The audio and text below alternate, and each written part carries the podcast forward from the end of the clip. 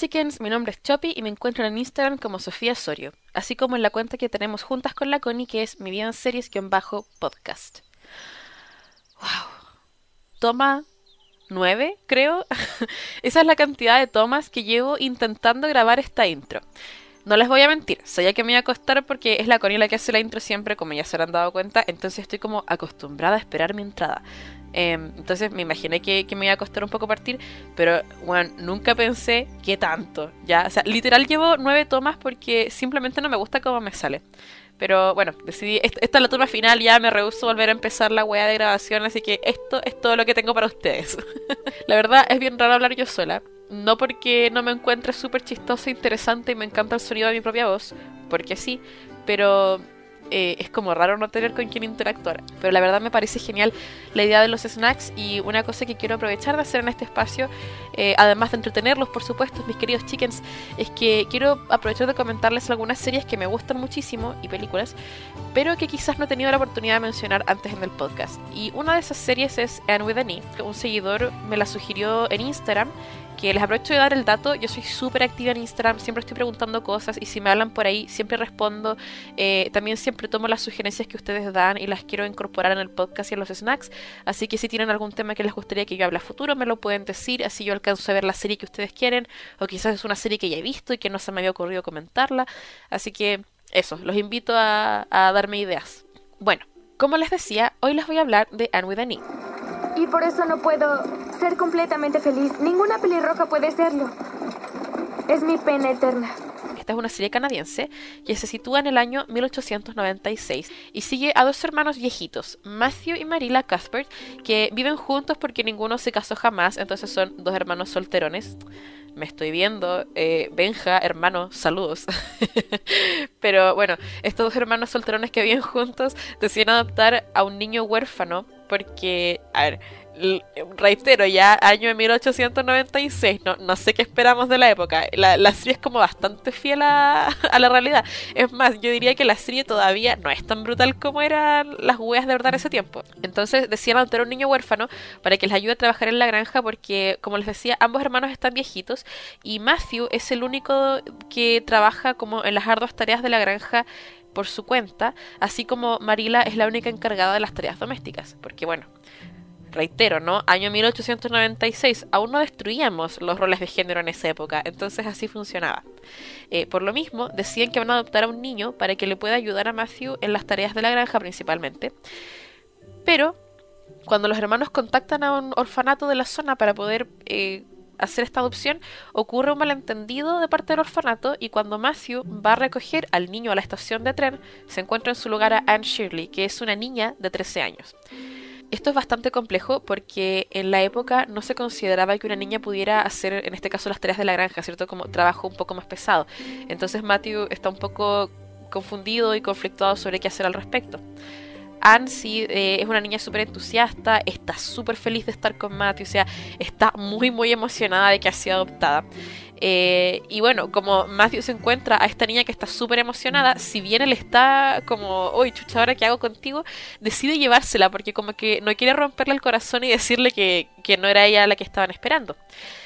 Pero en el trayecto, eh, Anne va en la parte de atrás de la carreta de, de, Matthew y ella le va conversando mucho, le va contando de su vida y de las cosas que ella imagina, que sueña, que desea, etc. Y Matthew inmediatamente se da cuenta de que Anne es una niña de espíritu alegre, imaginativa, apasionada y sumamente habladora.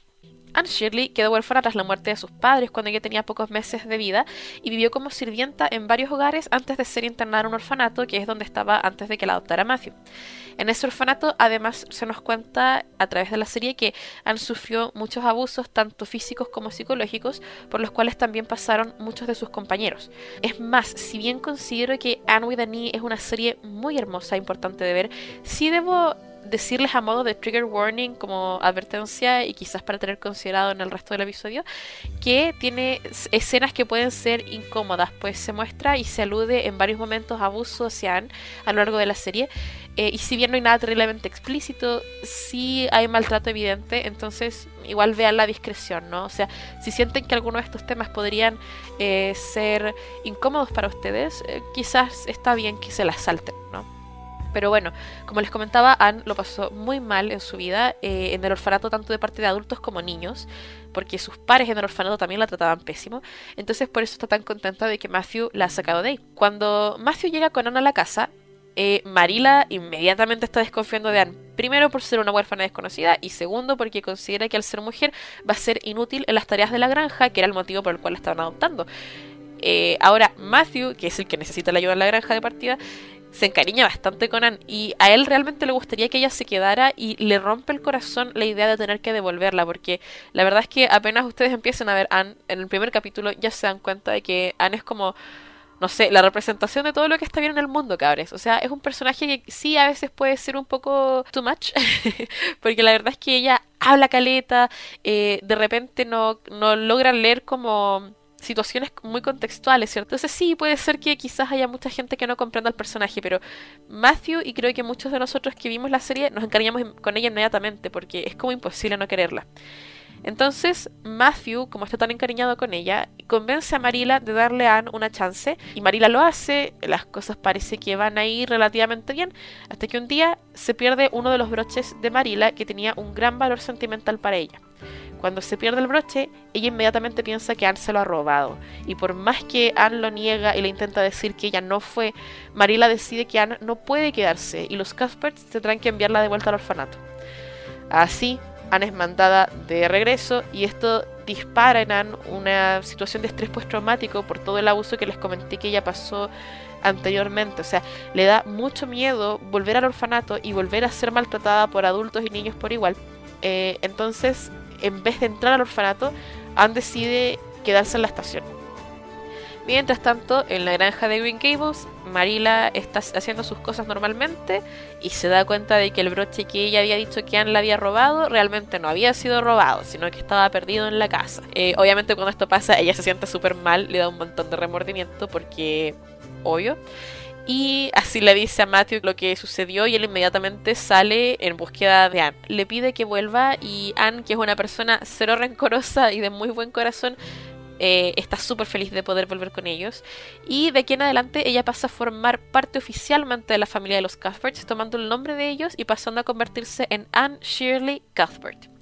Así se da inicio al conflicto central de la serie en que Anne deberá aprender a adaptarse a esta nueva comunidad. Anne es tan entusiasta y creativa que, para bien o para mal, suele no encajar muy bien con los otros niños de su edad.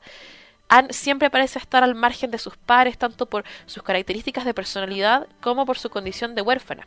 Eh, además, pasa que Marila y Matthew no tienen mucho dinero, o sea, tienen una granja, pero son una familia relativamente humilde para la época y sobre todo en comparación a los pares de Anne, que muchos tienen papás bien adinerados. Entonces hay distintos eh, aspectos que van como generando estas capas de marginalización que Anne empieza a experimentar a lo largo de la serie. Otro detalle que para nosotros puede ser más o menos trivial, es que Anne es pelirroja. Muy pelirroja. y esto es causa de gran discriminación. Eh, no solo en esa época en Canadá, sino que incluso hoy en día, no sé si quizás ustedes lo sepan o no, pero a las personas de pelo rojo se les discrimina bastante porque en la antigüedad las pelirrojas y los pelirrojos eran considerados como descendientes de brujos, brujas, eh, demonios, así como entes supernaturales, pero con una connotación muy negativa. De hecho, se solía quemar a la gente pelirroja, así en la hoguera. Entonces, con eso en mente, y como les comentaba en esta época del 1800 y pico, eh, Anne era muy discriminada por su pelo rojo, la molestaban muchísimo y, lo pasaban muy mal, ¿sí? porque en definitiva no, no en el estándar de belleza.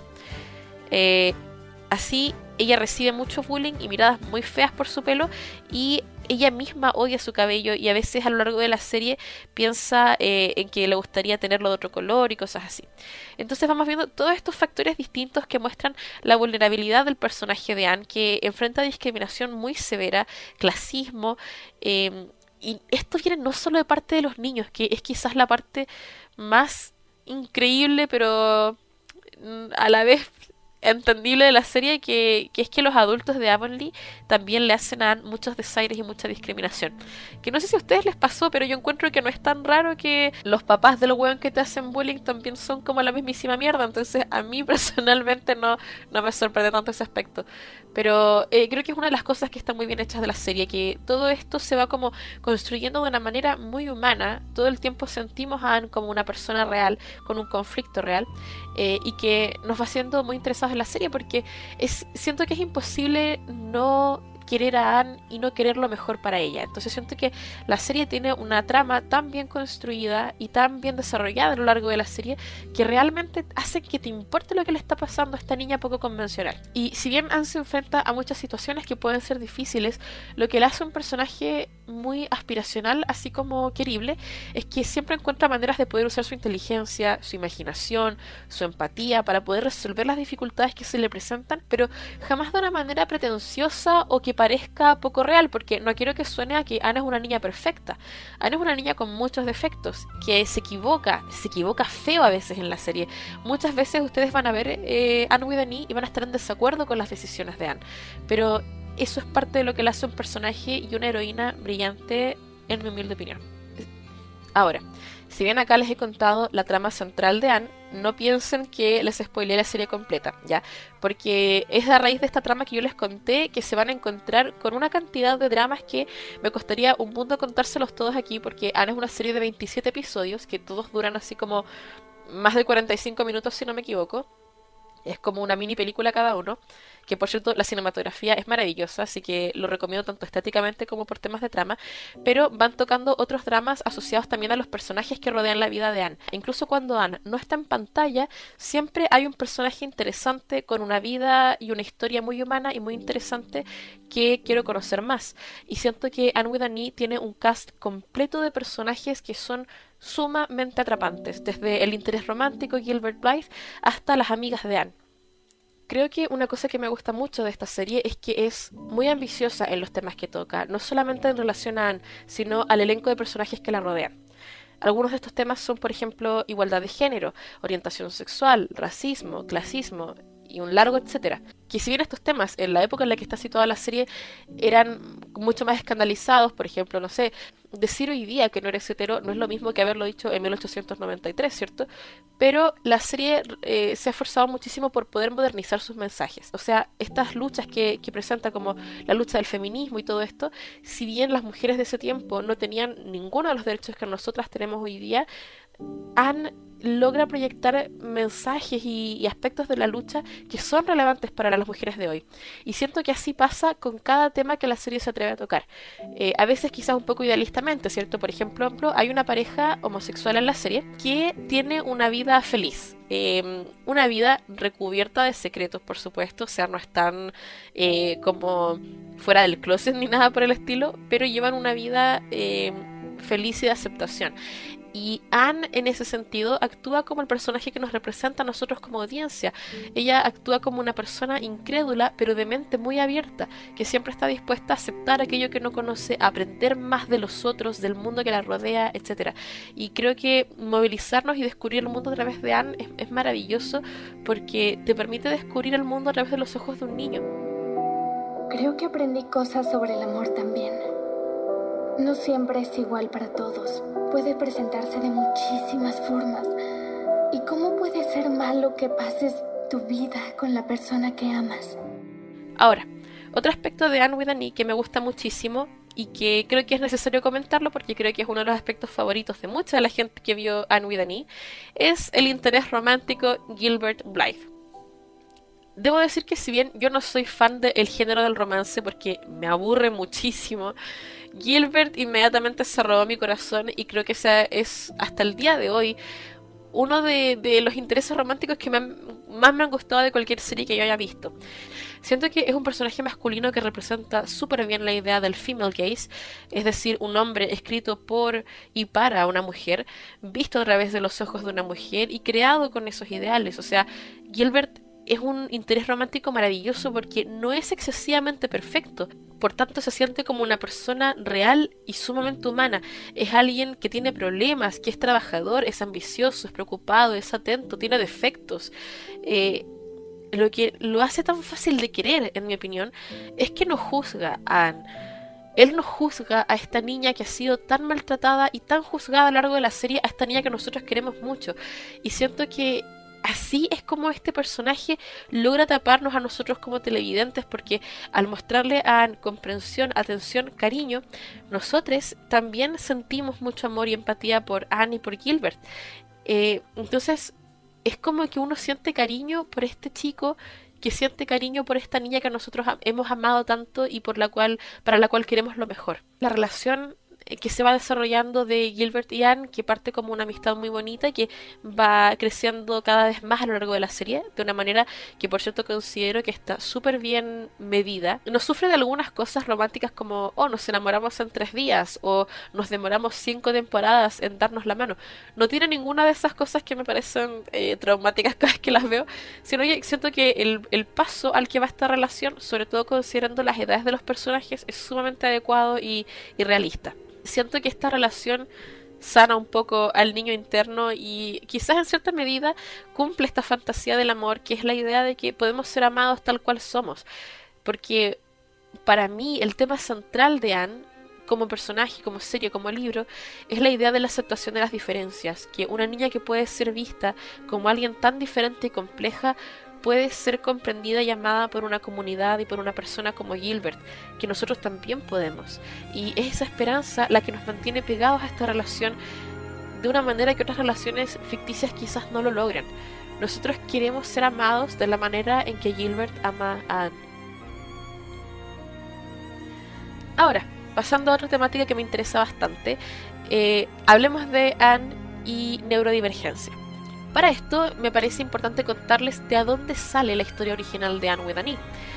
Anne with an e está basada en un libro que se llama Anne of Green Gables, Ana de las Tejas Verdes, escrito por eh, la autora L. M. Montgomery. El libro, tal cual la serie, está basado en los 1890s, en la, cual es la época de la autora, por cierto, y por ende, eh, una niña como Anne destacaba mucho en ese entorno que era tan recatado, ¿cierto? Donde los niños eran básicamente adultos pequeños. Uno de los motivos por los cuales Anne destaca tanto es que este personaje, tanto en el libro como en la serie, tiene muchos rasgos que hacen pensar que puede ser neurodivergente. Ahora, la autora, por supuesto, en su momento jamás confirmó que Anne fuera neurodivergente y no era un concepto que existiera en la época, entonces era imposible, pero hoy mucha gente que la ha visto tiene un consenso más o menos generalizado de que Anne probablemente tiene déficit atencional. Esto hace bastante sentido porque Anne es una persona que tiene muchos intereses especiales, le cuesta captar el doble sentido de las cosas, le cuesta leer entre líneas, es bien literal en su pensamiento, eh, se distrae muchísimo, es sumamente inquieta, habla hasta por los codos, constantemente se está moviendo, eh, entonces tiene como todas las cosas que generalmente se, se pueden visualizar en una persona que tiene déficit atencional. Anne es un reflejo del L.M. Montgomery que aparentemente basó el personaje al menos parcialmente en su persona. Entonces me gustaría contarles un poco sobre L.M. Montgomery, que se llama Lucy. Lucy Maud Montgomery y es la mujer que creó esta historia que a mí me gusta muchísimo. Ella fue una escritora canadiense súper prolífica, pero que sufrió muchísimo a lo largo de su vida. Tuvo una historia personal bien compleja, de hecho si bien Lucy no fue huérfana, sí perdió a su madre después de su nacimiento, y creo que esto es parcialmente eh, parte del motivo que la llevó a escribir Anne como una huérfana. Quizás ella se sentía un poco así, porque después de la muerte de su madre, su papá cayó en una depresión muy profunda y la mandó a vivir con sus abuelos, y bueno, Lucy, hasta donde yo pude investigar, tuvo una vida bien feliz con sus abuelos que, que la criaron con mucho amor, pero me imagino que siempre debe haber quedado en ella un poco de, tristeza respecto de su pasado. Hoy día sabemos que de niña era muy creativa y solía imaginar cosas grandiosas. De hecho, ella misma contó mientras estaba viva que a los 13 años ella ya tenía sueños de ser famosa y ser admirada por sus pares, cosa que me parece muy hashtag relatable porque yo también, Lucy, te entiendo caleta, amiga. Yo a los 13 años miraba el Disney Channel, miraba a Hannah Montana y cables, yo estaba convencida con cada hueso de mi cuerpo de que yo iba a ser la siguiente Hannah Montana, que yo era la Hannah Montana de, Puerto Montt, que iba a saltar a la fama, Disney Channel me iba a escuchar cantando en mi pieza y me iban a llevar. Entonces como que la verdad me gusta mucho saber que Lucy también pensaba eso. Es más, si llegaron hasta acá, cuéntenme eh, si es que ustedes también querían ser famosos de niñas o qué, otra wea querían ser, para que me ría un rato. Pero volviendo un poco a la historia de Lucy, esta persona con tantas aspiraciones y aires de grandeza, eh, ella fue súper espiritual a lo largo de su vida y a menudo experimentaba una cosa que ella llamaba el flash, cosa que me da mucha risa porque Lucy lo describía como momentos de serenidad en que sentía la inspiración e influencia de un poder superior a través de la naturaleza. O en latino, la Rosa de Guadalupe. Lucy Montgomery experimentaba estos flashes así de la Virgencita Rosa de Guadalupe y estos les traían inspiración para, escribir. Así que lo que les quiero decir con esto, chickens, es que la Virgencita de Guadalupe escribió Anita Cone. Además de todo esto que les cuento, Lucy tuvo varios romances bien interesantes, por eso no me parece extraño que nos haya escrito un romance tan impecable. Eh, y de hecho durante su vida trabajó en un periódico y se dedicó como a rechazar hombres, porque si bien en esa época no era tan común que las mujeres trabajaran y, no estuvieran casadas así como a los 13 años, eh, Lucy de hecho pasó buena parte de su juventud siendo pretendida y no casándose. Ella quería poder trabajar. Ahora, producto de la época, Lucy estaba muy eh, influenciada por la moral cristiana de ese momento, entonces decidió que tenía que casarse porque era como pecado estar así como mujer soltera, trabajando, herejía máxima pues chickens. Entonces finalmente se casa y lamentablemente la historia no es tan feliz porque Lucy tenía sus propios problemas, su propio su propia neurodivergencia con la que se especula que ella luchó toda su vida porque bueno, hoy en día ser neurodivergente es algo que no te impide llevar una vida normal. La gente neurodivergente hace de todo, pero en esa época era mucho más complejo porque si eras neurodivergente eras un huevón muy raro solamente. Nadie te podía entender, nadie sabía qué te pasaba, nadie sabía por qué eras incapaz de conformarte a las normas sociales, porque no había un concepto de las diferencias y, del, del ser una persona única e individual, ¿cierto? O sea, la gente en esa época estaba muy regida por un concepto de unicidad. Tenemos que ser todos iguales, regirnos por la misma ética, la misma moral, los mismos valores, qué sé yo. Lucy sufrió bastante producto de lo que se piensa hoy día que era déficit atencional no tratado en conjunto con una depresión terrible. Y a esto le sumamos que el esposo de Lucy también batalló con su salud mental toda su vida y... No les puedo mentir, la verdad es que no lo pasaron nada de bien. Y hoy día se piensa que mucho de lo que Lucy plasmó en sus libros como Anne se basa parcialmente en sus experiencias y en sus deseos, que muchas de las cosas que ella soñaba para Anne eran cosas que ella soñaba para ella misma. Y tal como en la vida de Lucy, Anne en los libros es una historia plagada tanto por tragedia, injusticia y tristeza como por lo que yo considero que es una esperanza inconmensurable, unas ganas de que las cosas sean mejor. En fin, chickens, ¿de qué va el mensaje? El mensaje quizás les va a sonar un poco cliché, me imagino que ya lo adivinan hasta acá porque se los mencioné también un poco dentro de la trama y la trama central y principal es que las diferencias nos hacen especiales y obviamente este es un mensaje que nos lo han repetido toda la vida y que yo sé que, que quizás a veces suena muy, muy trillado, ¿no? Pero me parece algo hermoso y que está excelentemente logrado en esta serie. Y yo sé que cuando la vean va a despertar en ustedes esta serie, porque parte de, lo que Anne intenta mostrar es que debemos retomar la esperanza e imaginación que teníamos de niños. O sea, siento que es una serie verdaderamente muy terapéutica, quizás no para el chicken grande que son hoy en día, pero sí para el chicken chiquitito que aún llevan dentro. A mí personalmente me gustó esta serie, siento que me hizo bien verla, porque yo me siento bien en contacto con lo que llamaría mi pequeña shop interna. Em, entonces me gustó bastante poder ver a un personaje que, que también vive la vida de esa manera. Así que eso, se las recomiendo muchísimo. Ahora, la única tristeza de Anne es que, lamentablemente, como todas las buenas series que ha hecho Netflix en su perra vida, Anne fue cancelada. Esto fue bastante triste, de hecho los fans se volvieron locos cuando se canceló la serie y hubieron protestas a nivel mundial, gente pidiendo en todos los tonos, en todos los idiomas, de que por favor continuaran la serie. Y por mucho tiempo se pensó que probablemente iba a continuar, pero ya han pasado los años y se ha ido confirmando que eso no va a ser así. Pero por favor, que el hecho de que la serie no está terminada no les impida verlas porque la verdad es que el final de la serie me parece bien adecuado. Afortunadamente la serie terminó en un punto que no queda en un gran cliffhanger. Si bien hay preguntas que nos quedan y como que a mí por lo menos me quedaron ganas de saber qué más pasaba con los personajes, no sentí en ningún momento que el final tuviera gusto a poco. Y además, si ven la serie y se sienten muy curiosos por saber cómo termina, el libro de Lucy Montgomery sí le da un final a la historia de Anne, que, que no se los voy a spoilear. Así que eso es todo por hoy, chickens. Muchas gracias por escucharme, espero que les haya gustado este snack y por favor no se olviden de dejarme su feedback idealmente en el Instagram del podcast o, en el mío si quieren comentarme, preguntarme cosas directamente, ya sea sobre Anne o sobre cualquier otra serie que quieran que les comente. Eh, y eso, me dicen que esta les tuvo mi primer snack porque la verdad me tenía bien nerviosa hacer esto yo sola. El próximo jueves estaremos volviendo con un episodio largo donde por supuesto estaremos yo y la Connie, así que no se olviden de seguirnos acá en Spotify para que les llegue una notificación cuando subamos el episodio. Si les gustó el episodio y además me quieren mucho, no se olviden de dejarme 5 estrellitas para poder sacarme del orfanato en Avon. Hasta la próxima, chickens. Bye.